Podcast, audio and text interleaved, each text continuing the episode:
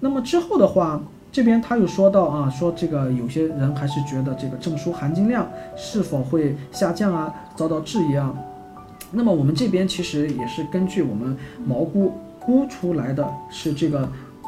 最低的分数线其实是没有什么太大变化的啊，没有什么太大变化的啊。那么这边同学问说有没有原原本书的 example 有没有整理出来？那么这个我们是没有特别去整理的。这个我建议大家就直接拿这个 example 啊，就不也不是就是拿那个电电子版直接去搜那个 example，然后就它就肯定是一个一个顺下来。这个其实比你翻书还要快啊。这个没有，我觉得就没有太有必要去单独把它整理在一个本儿上了。我觉得就就是说现在大家其实手里都有电子。版嘛，就是说你电子版翻的话，其实它有个好处是你可以检索嘛，所以说你直接搜索 example，它就肯定主要的这些 example 就很很容易去找到定位到，绝绝对比你翻纸质版的书要来的快啊！我觉得其实我们帮你整理出来也真的节约不了你三五秒时间，其实你点点两下鼠标，可能就找到下一个 example 在哪里了。所以说我感觉没太有必要去做这样一个东西啊。所以说其实你你自己定位也是很快的啊。好，那么之后我我们再说这个考试次数的增加。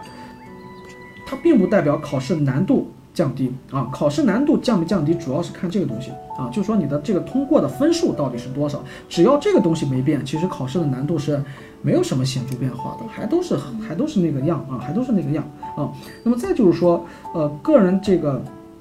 考试的次数的限制哦，这个好像现在是协会有相关的规定，是只能是六次，对吧？每个级别每个级别可以考六次。那我相信，其实你。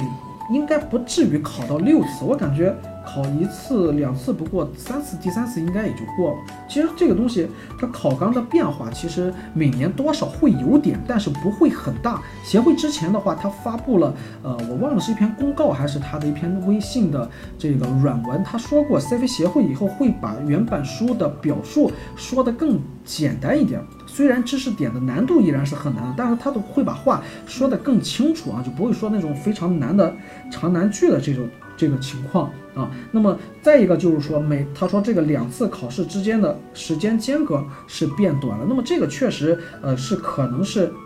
间隔确实是会变短，但是你对个人而言，其实你可能是嗯准备这个考试的时间是。